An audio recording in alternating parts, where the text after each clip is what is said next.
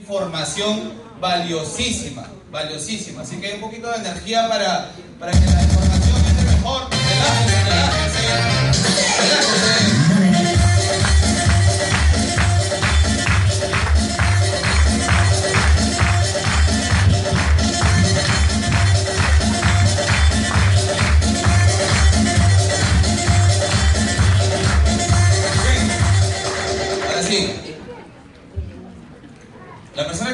Continuación, de hecho, es una persona que hoy por hoy está al servicio aquí.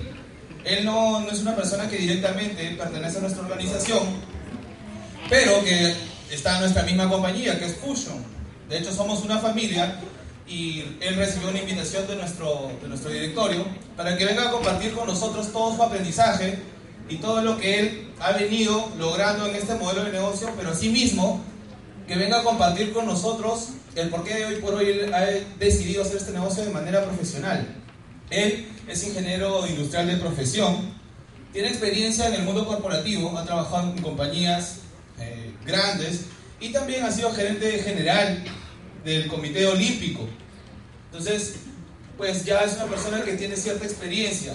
Además, él también ha emprendido negocios dedicados a eventos y pues ya viene con cierta experiencia también intentando el emprendimiento. Él ya viene desarrollando Fusion de manera profesional un año y medio y viene generando ingresos importantes. Es por eso que decidió renunciar para dedicarse hoy por hoy a tiempo completo y seguir generando los ingresos que hoy genera y comerse el mundo. ¿Quién está de acuerdo que tenemos mucho, mucho por aprender de esta persona? Tiene equipos no solamente en Trujillo, sino en la ciudad de Lima, en Chimbote, y también a nivel internacional en la ciudad de Santa Cruz. En un año y medio, en un año y medio logró duplicar sus ingresos, que ya tenía algunos números importantes como gerente. Así que hoy por hoy está acá y nos va a enseñar todo lo que él ha aprendido. De hecho, en una conversación con su hermano, su hermano ya van a saber quién es, yo le dije, Cholo, me han contado que tu hermano es un bravo, me dice Cholo. Mira, yo soy diamante, pero mi hermano me lleva de cuenta. Sigue, vamos a recibir con un fuerte aplauso al señor Alonso de la Guerra.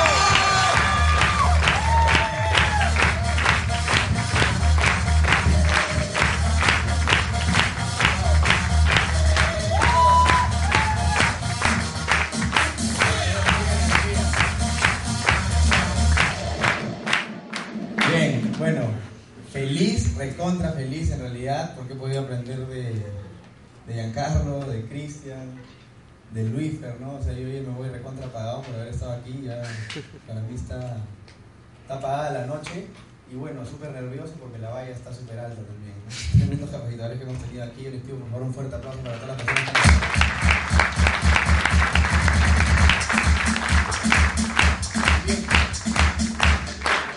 Yo les cuento que tengo un año y medio en este negocio, pero me lo hace cuatro años y medio. ¿no? Y una de las razones por las cuales no lo hice fue porque no pude darme el tiempo de entenderlo. Cuando te hablan de 10 mil, 15 mil dólares al mes, es difícil de creer. ¿Creen eso? ¿Difícil de creer? Sí, pues para mí era recontra difícil de creer. Pero no es difícil de entender si te das el tiempo de entenderlo. Y para eso hay libros, audios, información, evidencias de personas que lo están logrando, o sea, en realidad el que no lo ve es simplemente porque no lo quiere ver. Pero si te das el trabajo de entenderlo, todo te va a ser lógico porque es un modelo bastante inteligente. Yo a esta capacitación le he llamado proceso al 20 del 9 del 16 porque es lo que es. Es mi proceso de vida hasta el día de hoy. Les voy a compartir un poco de lo que yo he vivido en este negocio, lo que he vivido en mis experiencias previas a este negocio. Y yo les voy a pedir algo, lo que, o sea, no me crean lo que yo les diga. Lo que, de lo que yo les diga, tomen lo que les sirva, lo que no, no lo tomen y contrástenlo con la información. Porque la única manera de que tú tomes la decisión de hacer algo es porque tienes la convicción de, de que lo quieres hacer. Y la única manera de que esa convicción salga es que tú por tus propios medios te des cuenta que es la mejor alternativa. No porque te lo diga alguien, tu hermano, tu primo, tu papá, eso no es así. Es cuando tú te das el trabajo de entender y que te das cuenta que vale la pena hacerlo. Entonces, como bien les comentaron, yo soy ingeniero industrial, no tengo la, menor idea de por qué. Me, imagino que fui influenciado por mi papá, que es ingeniero industrial. ¿no? Yo fui a la universidad pensando, todavía sin, saber Pues, ¿Quién cree que a los 16 años, yo salí a los 16 años del, colegio, uno ya está capacitado para elegir lo que quiere hacer el resto de su vida? ¿Quién cree eso? Yo no tenía la más mínima idea de lo que quería hacer. Lo único que sabía era que tenía que entrar a la universidad porque mis papás así lo querían. Y fui a ver y le dije, mira, yo estoy entre ingeniería de sistemas, ingeniería industrial, todavía no sé bien. Y la señorita me dijo, métete industrial. Y fue anotando mi nombre porque de hecho la cuota en el sistema ya estaba copada y había que todavía meter unas cuantas personas a la, carrera. Y, digo por qué, porque no sé si ustedes saben, porque yo me enteré en este tipo de reuniones, que la era industrial terminó en 1959. y yo en el 2002 estaba entrando en industrial, o sea, estaba.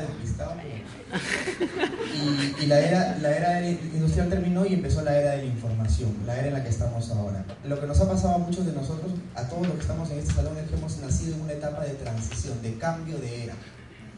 Bien, por eso es que ahora las cosas son distintas y cada vez cambian más rápido. Bien, eh, cuando yo tenía, yo, yo terminé la universidad en cuatro años y medio. Bien, yo no fui del promedio que hablaba Cristian, yo no me gradué a los 25, yo me gradué a los 20 años. Nunca fui mi un alumno chancón, es más, siempre jalaba en conducta, uno de los peores puestos del salón, siempre fui de los 35 que había 34, 33, porque era muy inquieto pero cuando fui a la universidad, una de las particularidades que yo tenía, no sé si a alguien le pasa, es que yo no era de las personas que buscaba hacer más amigos. Yo era de los que decía, con los amigos que tengo me, basta. Y era bastante antisocial, introvertido. Si no te conocía de toda la vida, no tenía la intención de generar una relación contigo. Esa era mi forma de pensar antes. Eso ha cambiado mucho gracias a la educación. Pero tenía esa idea. Entonces yo iba a la universidad y me iba a mi casa. No me quedaba en el taco, no me quedaba en el play, no me quedaba en los bares. Simplemente iba a cumplir con lo que tenía que hacer y terminé mi carrera en cuatro años y medio, una carrera de ingeniería industrial que tenía cursos complicados, pero nunca salí ningún curso.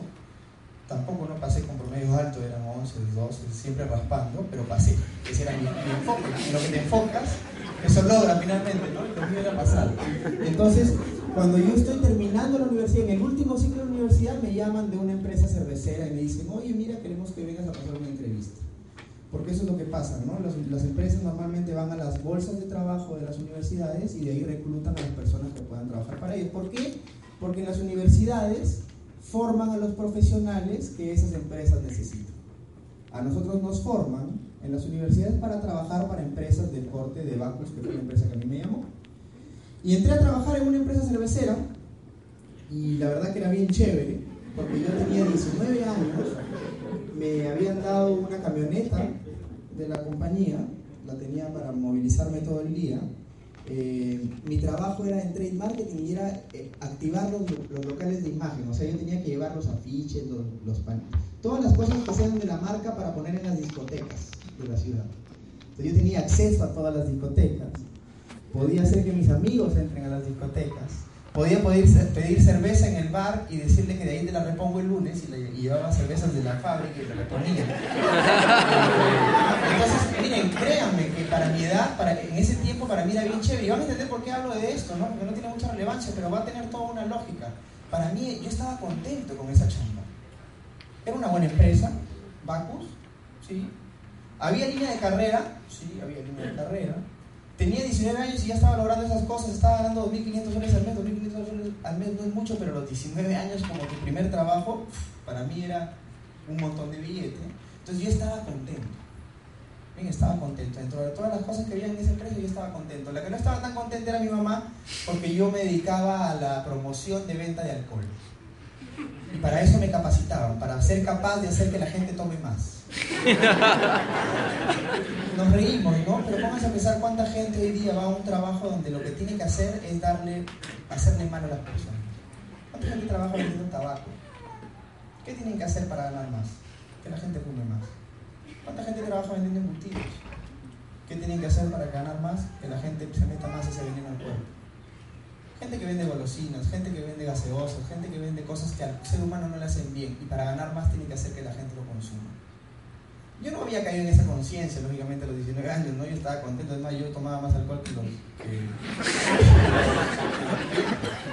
pero, pero, pero así era, entonces mi mamá no tenía esa, no, se sentía como que, que qué chévere mi hijo que está ahí. Mi papá no, mi papá estaba recontra contento porque él entendía, no entendía eso, entendía que era una buena empresa, que había línea de carrera, que podía crecer, que si llegaba a ser gerente de Bacus y no sé qué y no sé cuántos, y estaba contento. Bien, entonces, a mí mi papá me había dicho, no sé si ustedes, bueno, todos recibimos influencia de las personas que nos rodean. Mi papá fue una persona que influyó mucho en mí y mi papá había sido una persona que emprendió, nunca trabajó para nadie. Desde que terminó la universidad vino a Trujillo a emprender y puso sus negocios. Le fue muy bien durante 10 años, que fue en mi época de niñez, donde teníamos una abundancia económica interesante, pero luego quiebran sus negocios. Y él no tuvo la capacidad de levantarse de esa quiebra. Y nunca más volvió a levantar negocios. Tampoco se empleó, empezó a vivir de, de lo que sus padres le podían dar, terreno aquí, una, empezó a, a, vivir, empezamos a vivir un estilo de vida mucho más, mucho más bajo. Y él me dijo a mí, mm, Cholito, porque me dice así, Cholito, consíguete un trabajo. No pongas negocio. Consíguete un trabajo, es mucho más sencillo, tienes que llegar a fin de mes, te van a pagar. Cuando tú eres el dueño del negocio tienes que estar pagándole a la gente, de repente no te alcanza para pagarte a ti, tienes responsabilidades, te pueden denunciar. Toda su mala experiencia haciendo negocios, todo su miedo sobre hacer negocios, me lo traspasó a mí. A veces nosotros, los padres, desde todo el amor del mundo, pero desde todo el temor que tenemos por nuestros propios miedos, le damos consejos hacia la gente, a nuestros hijos. No hagas esto, porque yo tengo miedo de que te vaya mal. ¿No? Entonces a mí mi papá me dio ese consejo y yo le compré la idea. Y empecé la línea de carrera. Pero a los 21 años, cuando yo ya tenía dos años en Bacus, llega este chinito y le quiebra el, el, plan a mi papá, porque el chinito lo que le dijo a mí fue, si tú quieres tener un estilo de vida alto, si tú quieres vivir en una vida abundante, económicamente bien, tienes que ser dueño de tu propio negocio. Yo dije, bueno, yo, yo quiero eso, yo quiero vivir bien, yo quiero tener un estilo de vida bien. Yo en el colegio decía, yo quiero esta casa, quiero este jardín, quiero estos tres carros. O sea, yo, yo no sé si ustedes les ha pasado, pero cuando estaban en el colegio decían, cuando sea grande yo voy a tener esto, voy a tener esto, voy a tener esto, voy a tener... Y querías tener todo, y creías que eras capaz de tener todo. ¿No? Entonces cuando yo entré a la universidad, entré al trabajo, pasaron, pasaron ya por la universidad donde ya te van matando un poquito el sueño, y luego en el trabajo donde también te van aterrizando y tú te das cuenta que hay gente que está 15 años trabajando en esa empresa, que tiene el cargo por el cual tú estás luchando y que vive en una casita no tan grande y que tiene un carrito no tan chévere, empiezas a decir, creo que eso de mi casa con jardín y eso está medio yuca, mejor un depa, ¿no? Empiezas tú a, achicar tus sueños, ¿no? Entonces este señor viene y me dice eso y yo quiero que tengan algo claro. Yo he decidido renunciar a Bacus por este señor. Bien, porque me dice que tenía que poner mi empleo, o sea que tenía que buscar mi, mi propia empresa. Pero yo renuncio no estando descontento con mi trabajo. Renuncio estando feliz o sea, no me había saturado yo. No estaba harto de algo. Estaba tranquilo, solo que leí un señor que me dijo eso y dije, hay que hacerle caso a este señor porque se veía que el señor le iba bien en la vida, estaba multimillonario, qué sé yo, ¿no? Le había escrito varios libros importantes, entonces yo le hice caso.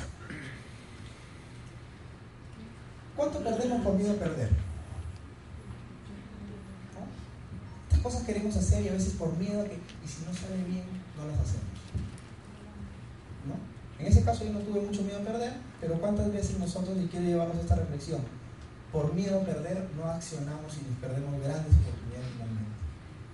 El miedo, el miedo es el peor, el peor enemigo que puedes tener, es el que te roba los sueños, es el que te frena, el que no te permite ir por lo que tú quieres lograr, por lo que en algún momento tu niño interno dijo que ibas a tener. Si hoy día no lo tienes es porque el miedo te ha podido ganar.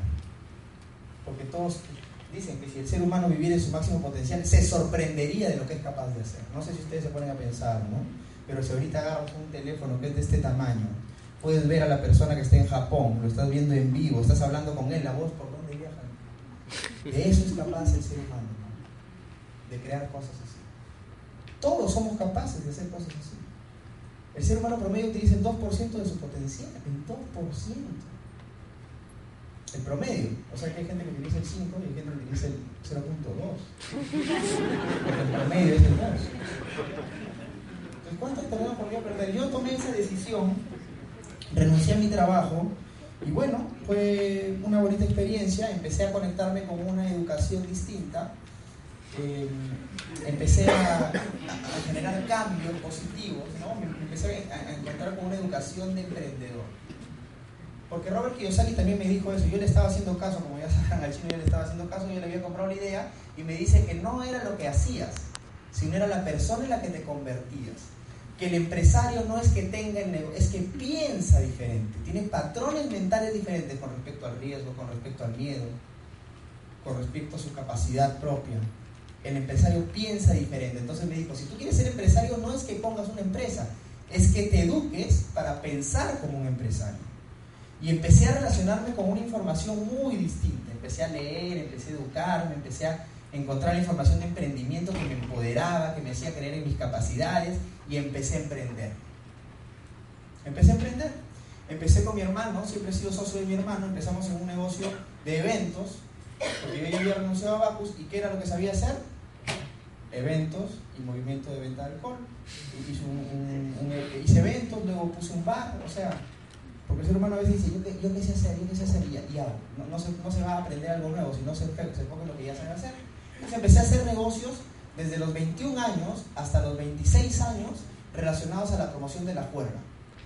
Y eso me dediqué. Y en ese momento yo estaba bien contento, o sea, tenía un feeling con la juerga, ¿no? Que yo lo estaba como contento. Yo te vengo a hablar aquí en familia porque de eso se trata, ¿no? Que les cuente las cosas tal como son. Pero a los 26 años uno ya madura, ya crece, ya piensa en otras cosas y te soy sincero, empecé a sentir que yo no estaba hecho para hacer eso. Que yo podía tener una misión un poco más saludable para la sociedad. Que no debía de repente dedicarme a hacerle mal a la gente o a promover lo negativo, si podía dedicarme de repente, o poner mi potencial en servicio de cosas más positivas para las personas. Y te soy sincero, eh, tomé la decisión de, de de hacer un cambio radical. Por eso esta diapositiva. Porque algo que también me había dicho Robert Kiyosaki no fue una decisión fácil. Robert Kiyosaki me había dicho que en los negocios, ¿bien? Uno de cada diez negocios que se crean en el mundo superan los primeros cinco años. Uno de cada diez negocios. Y de esos que superan los primeros cinco años, los vuelves a agrupar en grupos de 10 y uno de cada 10 supera los siguientes cinco. O sea que la tasa de, negocios que quiebran es altísima, es el 90%, más del 90%. Entonces, ¿qué pasó con esto? Yo tenía una empresa, el, el bar que pusimos ya había cerrado por unos temas de sociedad, las sociedades no siempre son fáciles, en este caso esa sociedad no había sido fácil, pero la empresa de eventos sí había superado los primeros cinco años. Ya tenía una disyuntiva y yo quería dejar de hacer eventos de juerga, pero había entendido que mi empresa ya había superado la primera valla y que no era algo despreciable, ¿no? O sea, era una de las, de las 10.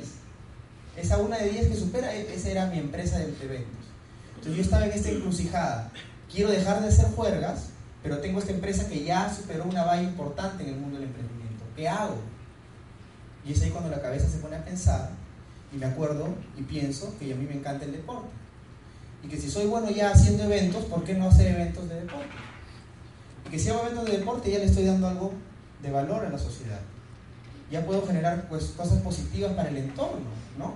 Los niños que ven a deportistas quieren llegar a ser como ellos. El deporte da salud, le quita eh, sedentarismo a las personas. Se me ocurrió que el deporte podía ser, entonces dije, ok, voy a cambiar mi, mi giro de negocio voy a hacer eventos deportivos. Y lo primero que pensé es, bueno, a mí me gusta ver fútbol en la tele, compro el deporte, pero ¿qué más de deporte sé? No estaba capacitado para deporte. Entonces dije, ok, si voy a hacer algo, voy a capacitarme. Entonces me vine a Lima por dos razones.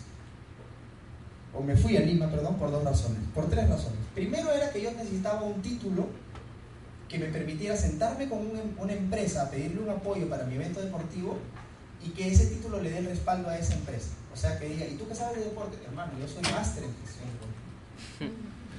O sea, ¿no? Ese era el primer enfoque del, del máster deportivo. Te soy sincero, no era porque yo necesitara el título. Yo entendía que, los que la sociedad valora ese título. No yo, la sociedad valora el título. Porque yo soy bien consciente, y ya era consciente en ese tiempo, sobre todo por la información de emprendimiento que había venido estudiando, que la experiencia se gana en la cancha, no en el aula.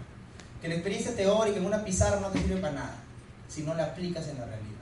Entonces, en la práctica. Y yo lo que hice es, quería el título para los que pregunten, qué sé yo de deporte, mostrarle mi título, pero quería dos cosas principalmente. Lo primero era experiencia de campo, o sea, mi intención cuando me fui a Lima a estudiar el máster que duraba un año era conseguirme una chamba ese año, en deporte, que me dé experiencia del mundo del deporte. Y mi segundo objetivo era conocer gente del deporte, porque también había entendido en la información que había estudiado que los contactos es lo más valioso que puedes tener. Que el 85% de tu éxito financiero en la vida va a depender de tu capacidad de tener contactos, buenas relaciones con las personas. Entonces yo dije, ok, me voy un año, estudio el máster, ya tengo el título, luego tengo experiencia de campo en deportes y luego tengo gente del mundo del deporte con el cuando yo regrese a Huanchaco pueda hacer negocios. Porque a mí algo que me había dado la educación de emprendimiento era que me había quitado el miedo, me había quitado el miedo, porque el emprendedor no, bueno, me había dado la valentía para actuar a pesar del miedo, porque todos tenemos miedo, simplemente que actuamos a pesar de él. La información me había dado a mí la posibilidad de actuar a pesar del miedo y me había dado algo bien interesante que era me había dado la posibilidad de pensar en grande. Yo ya no pensaba en chiquito. Entonces cuando pensaba en eventos deportivos, porque cuando hacíamos eventos de música electrónica pensábamos en festivales, en eventos que iban a llenar 2.000, 3.000, 4.000, 5.000, 10.000 personas, no hablábamos de fiestitas. Y cuando pensé en eventos deportivos pensé en sudamericanos de voleibol playa, mundiales de fútbol playa, ¿por qué no mundiales de ser? Pensábamos en eventos realmente importantes, grandes. Por eso es que necesitamos el título, la experiencia, los contactos, para poder hablar con un presidente de una federación y decirle, traigamos el evento a Huanchaco. Eso era lo que nosotros queríamos hacer. Estábamos pensando de esa manera. Entonces llego a Lima, estudio el máster, me gradúo en un máster que es compartido entre la UPC y la Universidad Europea de Madrid. Ahí estoy con un grupo de personas de, de varios países del mundo que nos graduamos en ese máster. Luego vengo, me, me gradúo acá en Perú en la ceremonia oficial del máster de la UPC, un máster que costó cerca de 20 mil dólares o algo por el estilo. Y en ese paralelo, cuando, para regresar, cuando yo estoy ahí y estoy graduándome del máster de la UPC, me ofrecen unas prácticas en el Comité Olímpico Peruano. O sea que ya, miren cómo es, ¿no? yo había ido por eso. Cuando tú buscas algo, las puertas se te van abriendo, es lo caso, pero así sucede. Se me abrió una puerta y me llamaron un día y me dijeron, oye, hay una te he conseguido una entrevista para prácticas en el Comité Olímpico Peruano. Para los que no saben, el Comité Olímpico Peruano está conformado por todas las federaciones del país. O sea, ¿qué mejor lugar para conocer a los presidentes de las federaciones de todos los deportes para poder llevar mi cometido? ¿no? O sea, que se prestaba perfecto. ¿Cuál fue el detalle? Que llego a la entrevista y me dicen, bueno, acá pagamos 500 soles al mes. Eso no es ilegal, le digo. Eso es ilegal, pero lo que pagamos, ¿no? Si no lo pagan, Como yo no iba por el billete, yo iba por la experiencia, yo acepto la práctica de 500 soles al mes. Imagínense en 26 años viviendo en Lima con 500 soles al mes. Realmente tuvimos que hacer varios ajustes ahí, ¿no? Teníamos unos ahorros, pero igual teníamos que hacer ajustes. Entonces yo ya estaba practicando en el Comité Olímpico Peruano y se me presenta en esas prácticas la posibilidad de hacer un segundo máster de revisión deportiva. La verdad, becado, 100% becado. Pero el máster tenía un costo que superaba los 30 mil dólares al mes, o los 30 mil dólares durante todo el máster. A mí no me costó, pero costaba. Entonces ya tenía un segundo máster en gestión deportiva. Y algo pasó. Quiero que se pongan a pensar en esto y quiero que, hagamos una reflexión aquí, señores. Yo había ido a un, yo había dejado mi negocio, mi emprendimiento en Trujillo y me había ido a un entorno a estudiar un máster con personas que en su gran mayoría, en el 95%, eran empleados. Y luego tuve un segundo máster donde el 95% de esas personas que estaban en ese máster eran empleados o autoempleados. Y luego estaba trabajando en un comité olímpico donde el 100% de las personas que estaban ahí eran empleados. ¿Qué pasó con mi intención de emprender? Se fue apagando y empecé a mimetizarme con ese entorno de personas que estaban pensando en la escala corporativa, en crecer, en ascender. Y yo empecé a pensar de la misma manera que él. Por eso es que tú tienes que valorar estos espacios. Tú tienes que valorar la posibilidad que te da este negocio de rodearte de gente emprendedora que está pensando que sus sueños son posibles de alcanzar y que te están diciendo que tú sí puedes lograr las cosas que te propones. Porque créeme que afuera de esta sala, lo más probable es que tú le cuentes a alguien tu sueño y te diga, aterriza. Bájate de tu caballo. Oye, no pongas ese negocio, mil negocios iguales, te van a que así vas. Entonces yo empecé a rodearme de gente que me empezó a quitar toda esa educación que yo había traído, como la dejé porque me enfoqué en mis maestrías, empecé a pensar como ellos nuevamente y empecé nuevamente al, sendero del empleo. Tanto así que yo me fui por un año a Lima y me quedé sin. Regresando a ese máster, me dan la oportunidad, de, me, me nombran gerente general del Comité Olímpico Peruano. Yo tenía dos años trabajando ahí, pasé de practicante, asistente del presidente, y asistente del presidente al gerente general en dos años me fui a la Suiza, a Lausanne, tuve una, una, serie de experiencias lindas me llaman de la UPC, me piden que por favor sea docente en la UPC, hasta el día de hoy lo soy, es una labor que la verdad me, me gusta mucho principalmente porque me permite contribuirle a la, a, la, juventud desde el enfoque que yo le quiero dar a las clases, ¿no? porque le doy premio que les hablo de inteligencia emocional, liderazgo y todo eso. Es que me gusta y otro que me, me da lista. ¿no?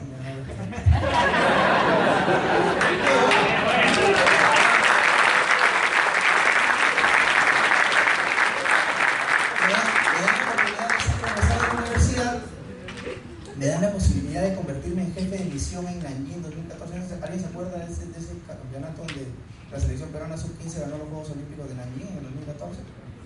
¿Sí? Yo fui jefe de misión de esa, de esa delegación.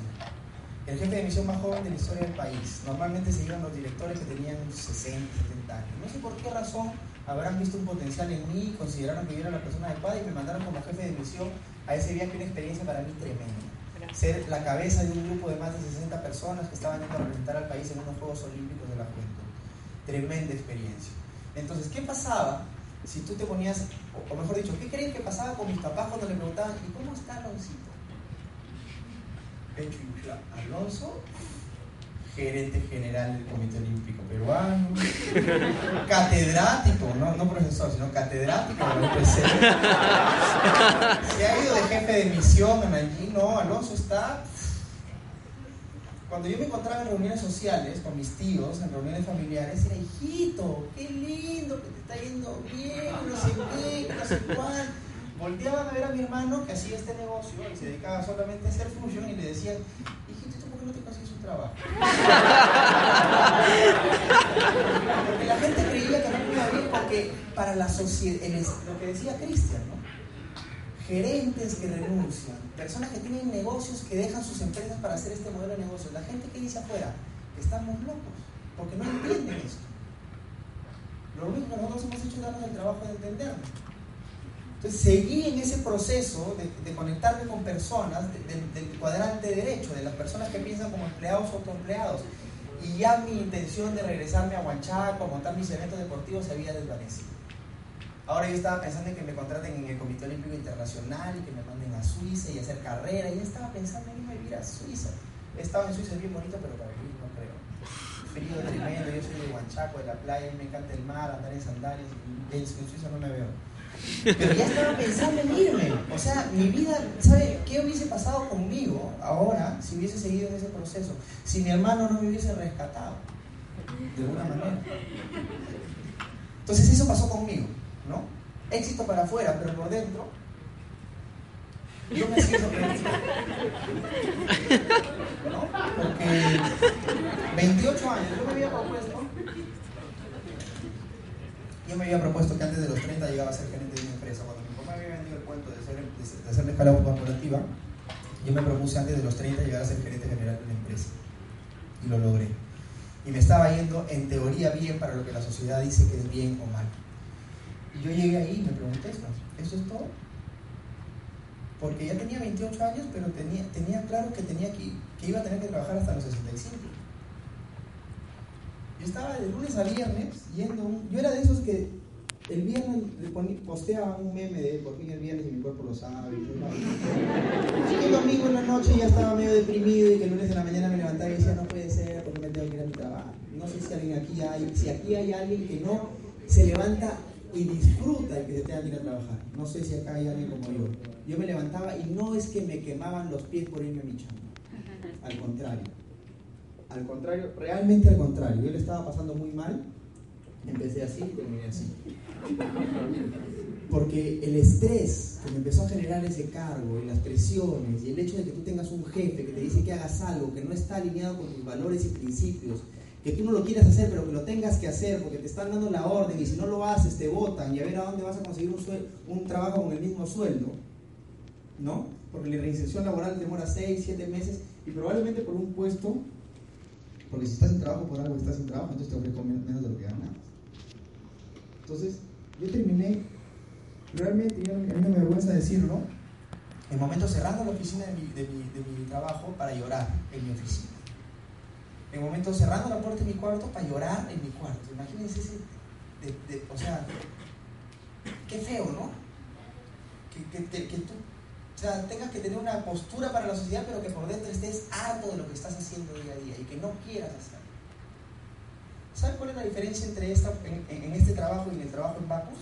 Que yo sí me saturé aquí. Aquí sí me saturé.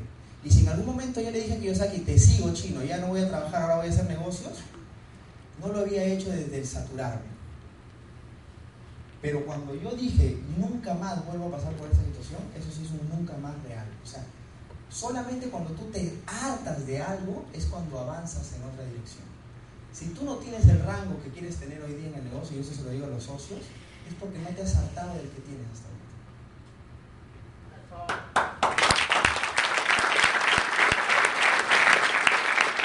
El ser humano solamente hace cosas distintas cuando se cansa de una situación. Mientras, no, es que yo odio mi trabajo, pero mientras no te arte al nivel de, tener que irte a las lágrimas de repente por la impotencia, no vas a hacer un cambio. No al menos un cambio radical. Te vas a seguir quejando, vas a decir que no, que tú sí quieres, pero no vas a accionar. La única manera de accionar es cuando la vida te golpea de tal manera que tú dices, esto no más. Nunca más. Dice Jim Rohn que su momento clave fue cuando una niña Boy Scout fue a ofrecerle galletas que costaban dos dólares, y Jim Brown le dijo, y dice él, yo quería comprar las galletas, pero no tenía dos dólares en mi bolsillo. Y le tuve que decir a la niña Boy Scouts que yo acababa de comprar varias cajas y, que todavía no me las había comido. Le tuve que mentir a la niña Boy Scout. A la, no, no se llama Boy Scout, pero Boy niña, ¿no? al Scout. le tuve que mentir. Y cuando cerré la puerta, dije, nunca más vuelvo a pasar por esta situación. Porque fue una, una situación detonante. Bueno, en mi chamba yo tuve varias situaciones detonantes. La última que fue ya, ¿sabes qué, Gonzalo? Explícame de nuevo esa vaina, no te entendí. Quiero que me cuentes de nuevo cómo funciona tu negocio, quiero saber, esto es harto. O sea, ya harto a un nivel de que mis relaciones con mis padres eran diferentes, mis relaciones con mis amigos eran diferentes, mis relaciones con las personas eran diferentes porque yo estaba con un gesto que tú no me reconocías. No sé si a ti te pase eso, si te pasa que tu trabajo, la situación que hoy día vives, te cambia el ánimo como para generarte peores relaciones con la gente que tú amas y te estás peleando con ellos porque llegas estresado de la chamba, porque llegas estresado del esto, y en, vez de tú estar disfrutando de esas personas que tanto adoras. Bueno, a mí me había pasado eso. Entonces esta frase es perfecta, ¿no? No existe, no hay nada más que no hay nada que te enseñe más que equivocarte yo me equivoqué regresando al empleo. Gracias a Dios regresé porque esto sí me curó para toda la vida. Yo ahora sí te puedo decir, te lo firmo donde quieras que nunca más en mi vida me ponga a trabajar para nadie. Pero te lo puedo decir porque me sacudí. Si no, sería un dicho de la boca para afuera. ¿Bien?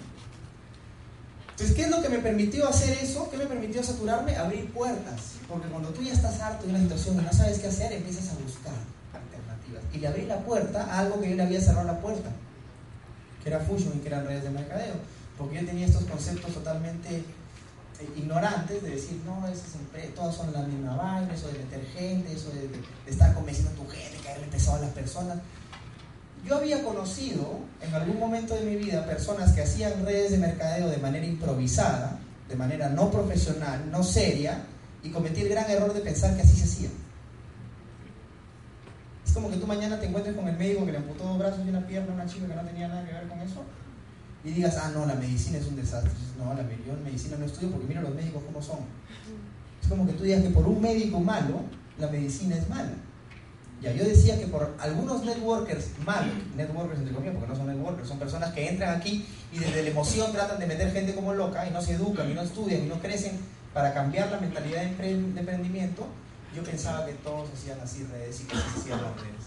Mi hermana me demostró que no se hacía así. Mi hermana nunca más me, dijo nada hasta que yo le toqué la puerta y dije, cuéntame cómo es Entonces le abrí la puerta a eso y nuevamente volvió a mí, gracias a Dios, de educación. De educación de calidad, no la educación de las aulas. La educación que realmente te transforma en un mejor ser humano. No la educación que te enseña a sembrar un frijol en el algodón. No es ese tipo de educación. No la educación que te enseña el diptongo, el triptongo, el pretérito perfecto y todas esas vainas que no sirven para nada. Porque eso nos enseña en la educación tradicional. ¿Para qué te sirve ¿Para qué? ¿No sería mucho mejor que nos enseñen nutrición? ¿Nutrición? Mira, cómo nutrir tu cuerpo. ¿Qué, qué, qué gasolina meterle a la máquina? De repente que nos enseñen liderazgo o que nos enseñen inteligencia emocional para no caer en eso de, ay, yo pobrecito, no, es que la vida a mí me ha golpeado, no sabe lo que he pasado. inteligencia emocional. Porque gente que ha pasado por las mismas circunstancias que tú, o peores, ha salido adelante. Gente que tiene cuadros mucho más dramáticos que el que tú tienes, está en un nivel espectacular, porque tuvieron inteligencia emocional. ¿No sería mejor que nos eduquen en eso en vez de enseñarnos a sembrar el frijoles en el algodón? Mucho mejor. Entonces empecé a leer muchos libros. Este libro se lo recomiendo tremendamente. Cómo ganar amigos y influir las personas. Un libro que me cambió mi vida. Eso que yo decía de no quiero tener más amigos, este libro sacaba en cada hoja la mano y ¡pam! me cacheteaba. me decía, qué loco, ¿Cómo pude haber pensado así? Porque la habilidad para, para relacionarte con las personas, la habilidad para ganarte a los amigos, es una habilidad que se, dice el libro textualmente, es un artículo que se puede comprar como el azúcar o el café y pagaré más por eso que por cualquier otra cosa. Dice que el 85% de tu éxito económico, no tu éxito de, vida, digamos que veo gaseoso, tu éxito económico en la vida, en el 85% depende de tu capacidad de relacionarte con la gente. El poder ilimitado de la mente subconsciente. Ese audiolibro me dijo que el 80%, que, que la persona promedio habla 14 horas al día consigo misma y que el 86% de ese diálogo interno es negativo. Yo dije, ah, el promedio, nuevamente, o sea que hay gente que el 100% de su diálogo es negativo y hay gente que el 60% es negativo. El 86% es el promedio. Entonces, efectivamente, tú hablas contigo constantemente, revisando cosas que hiciste, que no hiciste, que vas a hacer, que por qué esto, que por qué el otro, y el 86% de ese diálogo es negativo, o sea, tú mismo te autosaboteas.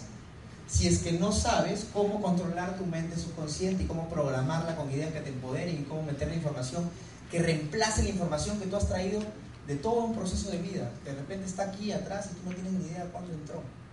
Pero entró porque tu mamá de chiquito te dijo algo, porque viste algo en la tele, o algo pasó. Entonces, información que realmente, la magia de pensar en grande. Realmente hay magia en pensar en grande. Entonces me conecté nuevamente con la educación y algo que yo decidí, y que es lo que yo le invito a ustedes invitados, por eso les decía que no me crean, que salgan de aquí y lo averigüen, es tomar conocimiento de la industria y del modelo de negocio y por qué es que esto está logrando que tanta gente decida hacer esto en serio y se salga de lo que estaba haciendo antes. Porque yo me iba a sentar a hablar con los... Yo, a mí me dijeron, tú tienes que armar tu equipo y cuando armas un equipo, ¿qué haces? Eliges a los mejores. Si vas a armar un equipo fulvito y te dicen, ya, tú eliges, ¿a quién eliges primero? Al mejor. Entonces, si me dijeron que tenía que armar un equipo, yo entendía que mi equipo tenía que ser el mejor. ¿Y cómo me iba a sentar a hablar con una persona exitosa si yo no estaba seguro de lo que tenía en manos? Si estaba como que, es que me han dicho que es bueno. No, es que yo he visto que a mi hermano le va bien. Pero, no pero en el fondo yo lo que tenía que hacer era entender a raíz, a profundidad esto, cómo funcionaba. Entonces me puse a leer. Y si tú chapas estos libros, te vas a dar cuenta que efectivamente esta es la realidad. El modelo, de la profesión más rentable de la nueva economía. Eso es lo que es de la nueva marketing. Entonces, por ejemplo, un libro como este, Los próximos millonarios, te dice Paul St. Pierce, el, que vieron en el video. Los próximos millonarios van a salir de tres actividades. Distribución. No el que produce, el que crea un producto, sino el que sabe distribuirlo de una mejor manera. Negocios por internet e industria de bienestar. Esas tres áreas van a ser las que generen los próximos millonarios en la nueva economía. Y nosotros en este negocio estamos en distribución, porque lo que hacemos es distribuir, tenemos un negocio por internet y estamos en industria de bienestar, o sea, fusion completo, paquete completo, las tres. ¿Cómo no te va a dar seguridad saber que estás en una alternativa que cumple las tres variables que este señor te dice para que tú te puedas hacer millonario? Porque el señor te dice que con que haya una de las tres ya puedes llegar a ser millonario, pero si tienes las tres. O este libro, que es el que se escribió en 1959, que te dice hasta hoy llegó la industrial. Recién lo leí. o, o por qué Donald Trump y Robert Kiyosaki, personas que tienen ya una vida construida y una fortuna ganada, se meten a escribir un libro de que queremos que seas rico y te hablen de network marketing en el libro. ¿Por qué? Es más o menos así cuando lees un libro, señores. Chapa tu libro, yo te lo, recomiendo en serio. No nos han educado para leer, pero lee. Yo no leía, pero me he dado el, trabajo de leer. Y mientras me daba esa, me generaba ese hábito de leer, audiolibro. porque audiolibro para mí era, hace una maravilla durante un año, porque me demoró un año en, realmente agarrar el hábito de la lectura, me costaba, pero el audiolibro me superó. Pero esto es así, el libro te dice es hacia acá, allá va. Y todo el mundo no quiere abrir el libro, no quiere leer, o sea, tú, tú le dices, cholo, cinco años y nos hacemos libres financieramente, y te dicen, es que no sé. O sea, yo creo que sí, pero, pero es que, pero si tú lees el libro, te vas, o sea, te vas a dar cuenta que así es. Dime a quién no le, traería una posibilidad de trabajar cinco años, construir algo que te genere libertad financiera. Todos deberían estar como locos, pero la gente no se quiere dar el trabajo de leer. Y el libro te dice eso, pero la gente está con su pancarta diciendo que el gobierno, que el presidente, en vez de salir a solucionar su problema. Esto es algo que a mí me marca mucho, siempre lo pongo en mis capacitaciones. Los analfabetos del siglo XXI no serán aquellos que no saben leer y escribir, sino aquellos que no puedan aprender, desaprender y reaprender. Ten claro eso. ¿Bien?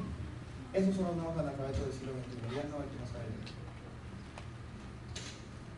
Nosotros lo repetimos todos los días, el mundo cambia, cada vez cambia más rápido, ya está cambiando. Y si tú no te pones, tú no te pones las pilas y empiezas a aprender lo que tengas que aprender para ir en, la corriente, te vas a quedar atrás. Pero para poder hacerlo, para poder llegar a ese nivel de ingresos, no basta con entrar a Fusion. No te comas ese cuento de que, si alguien te ha dicho aquí, métete, que no, te metas conmigo. De verdad, si alguien te ha dicho, no, es que tú tienes que entrar, no te metas conmigo. Porque acá nosotros no tenemos que apelar al convencimiento, al que yo te hablé bonito y tú terminaste entrando. Acá tenemos que apelar a la objetividad. Mira, hermano, realmente esto es bueno por esto, por esto, por esto. Y cuando la persona te habla con argumentos, tú dices, yo puedo entrar a trabajar con ese pata porque sí sabe lo que está hablando. Pero si todo es métete, métete, métete, métete, ¿qué le digo? ¿Cómo se lo digo para que entre? No se trata de lo que le dices, es la persona que está hablando, la que, la que, la que es lo que se está vendiendo, es lo que tú transmites. La persona se va a sentir o segura o insegura de trabajar contigo. Nosotros nos tenemos que profesionalizar. Por favor, por favor, si no te quieres profesionalizar, y eso se lo digo a los socios, no hagan este negocio, de verdad. Hagan otra, hay, más maneras de salir adelante. No hagan redes de mercadeo. Redes de mercadeo ya fue vapuleada durante 15 años por personas empíricas. Porque eso que la gente dice hoy día, no, ese, ese tema de venta, ese tema de, insistir, de hostigar, es porque realmente antes hubo gente que lo hacía así. ¿Quieres ganar 2 mil dólares a la semana? Pregúntame cómo, no un volante. Te pongo un pin aquí. ¿Quieres ser libre financieramente? Pregúntame cómo. Tengo una reunión, no te puedo decir de qué, pero vente. No, sí te puedo decir qué, mi hermano, es un proyecto interesante, quiero comentarlo aquí.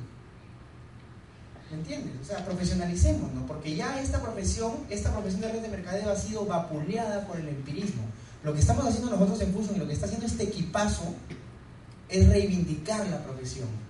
Porque aquí tú vas a encontrar profesionales reales de redes de mercadeo. Si tú quieres hacer este negocio, vas a encontrar personas de las cuales aprender.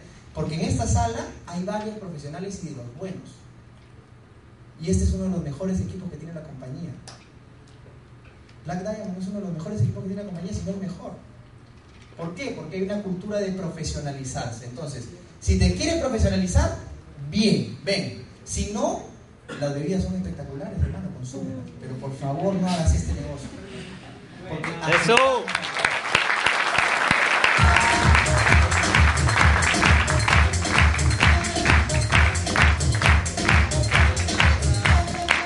Ya para ir terminando, el, profesionalizarme significa algunas cositas, ¿verdad? Escuchar audios porque tenemos que cambiar el chip mental. Escuchar audios, ten eso claro. Leer libros.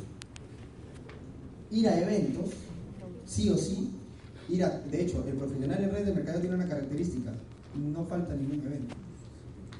O sea que si tú vienes una semana sí, una semana no, ya, ya no vengas ya. ¿Dónde está el profesionalizante? Profesional es el que viene a todos los eventos. Asociate con gente, porque la asociación también influye en ti. Entonces busca parar con las personas con, que tienen lo que tú quieres llegar a tener. Que se te pegue. Y un punto importantísimo para profesionalizarse, acciona. Acciona. Porque si no accionas, estás en teoría pura. Dime tú si cuando te enseñaban matemáticas te decían, así se resuelve el problema, todos a casa, vamos. O te ponían un problema para que lo resuelvas. Dime si cuando te enseñaban a escribir no te decían, escribe 30 mil veces, estabas con el cuaderno llenándolo. Porque la práctica es la que hace el maestro, no la teoría. O sea que hacerse profesional es escuchar audios, leer libros, venir a eventos, asociarme con personas exitosas y accionar. Pero accionar de todas maneras. Si no, no te vas a volver en un profesional jamás. Y entiende que en tu accionar vas a ir cometiendo errores en un comienzo, pero luego te vas a volver experto, porque así se hacen los expertos. Nunca nadie levantó el teléfono y hizo una llamada espectacular desde el comienzo. Nunca uno tuvo una primera presentación y fue alucinante. Todos hemos pasado por un proceso de mejora continua. Y accionar es parte del profesionalismo.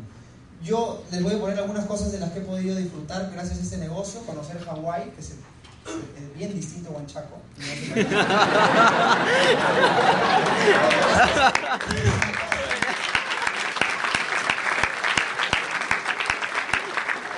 una casa muy famosa, a mí me encanta el surf, soy es el deporte que más me gusta hacer, es el Volcom Pipe Pro, es una casa recontra famosa en Hawái, frente al, al point más que se llama Pipeline estar en un evento en vivo con uno de mis mentores de vida, Camilo Cruz, el, creador de La Vaca, del Poder a la Mente Subconsciente, de la Ley de la Atracción, uno de los audiolibros que más me han ayudado a mí a crecer.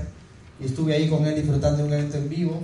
Poder ir y comprarme esta tabla, y yo no, no lo digo esto por alardear, porque esto de aquí te puede interesar un rábano, la playa y las tablas, y no te interesa. Lo que tú soñabas tener, lo puedes hacer realidad. Estas tablas son las tablas más caras del mundo, las más famosas del mundo, se llaman Almerry. Me fui a Hawái, me compré mi tabla ahí y me metí a correr a Hawái. Para mí, un sueño. Para ti puede ser un tema banal. Llévalo a tu sueño. Si es un carro, si es una moto, si es un viaje con tu mamá, yo no sé. Llévalo a tu meta. Pero a mí me ha permitido cosas como esas. Aquí en esta foto hay personas que superan los 25 mil soles al mes en ingresos. O sea que yo ahí era un misio. Irme a un, a un, Esa gente se gana 50, 100 mil soles al mes y ahí estamos en un campamento de desarrollo personal en Colombia. O sea, la gente que ya se gana eso quiere ir a desarrollarse más para poder generar más riqueza y abundancia en su vida. Y ahí estábamos yo, uno de ellos es un diamante de 25 años. Y 100 mil dólares al mes no tiene carrera universitaria, es diamante de la compañía. Poder dejarle el regalo de Navidad a mi mamá, no en el árbol, sino fuera de la casa. Porque eso es algo que, créeme, a mi mamá le encantó, pero a nosotros nos gustó más ver la cara de felicidad que ella tenía porque manejaba un tercer del 90, que ya le estaba destruyendo el brazo. Bueno, claro, un brazo. Pero ahora maneja un carrito que es mucho más cómodo para ella. Y poder darnos ese lujo, ¿por qué? Porque yo inicié este negocio part-time. Yo no dije y renuncio al comité y me pongo a hacer el negocio. Yo tenía deudas que cumplir, tenía responsabilidades que cumplir. ¿Qué hice yo? 10 meses haciendo mi trabajo de gerente general y mi negocio part-time. Con mucha velocidad. ¿Por qué con mucha velocidad? Porque yo quería renunciar cuanto antes a mi trabajo. Eso era lo que a mí me, quemaba. Ese era la el clavo que yo tenía. La libertad financiera, lindo, viajar por el mundo lindo, pero si no es una urgencia la que tienes, no vas a moverte y mi urgencia era conocer a mi chama. Entonces, durante 10 meses yo empecé a trabajar y al sexto mes o, quinto mes yo ya estaba duplicando mi sueldo del Comité Olímpico porque me ganaba en Fusion un billete y en el Comité Olímpico un billete igual. Y me permitió hacer cositas como estas, de darle un regalo a mi madre o de llevarme a mi papá a la, a la a la eliminación estaría bien dicho, ¿no? Pero a la inauguración de las eliminatorias.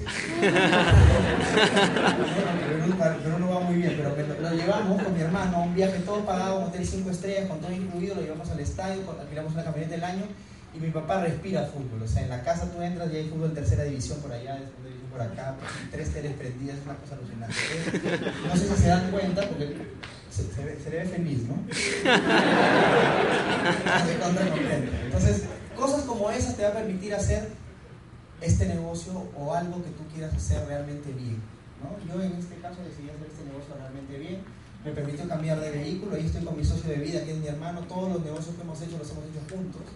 Y estamos saliendo adelante y estamos teniendo un estilo de vida distinto gracias a que él vio esto. Yo no lo vi, pero me demostró con resultados que esto de acá funcionaba.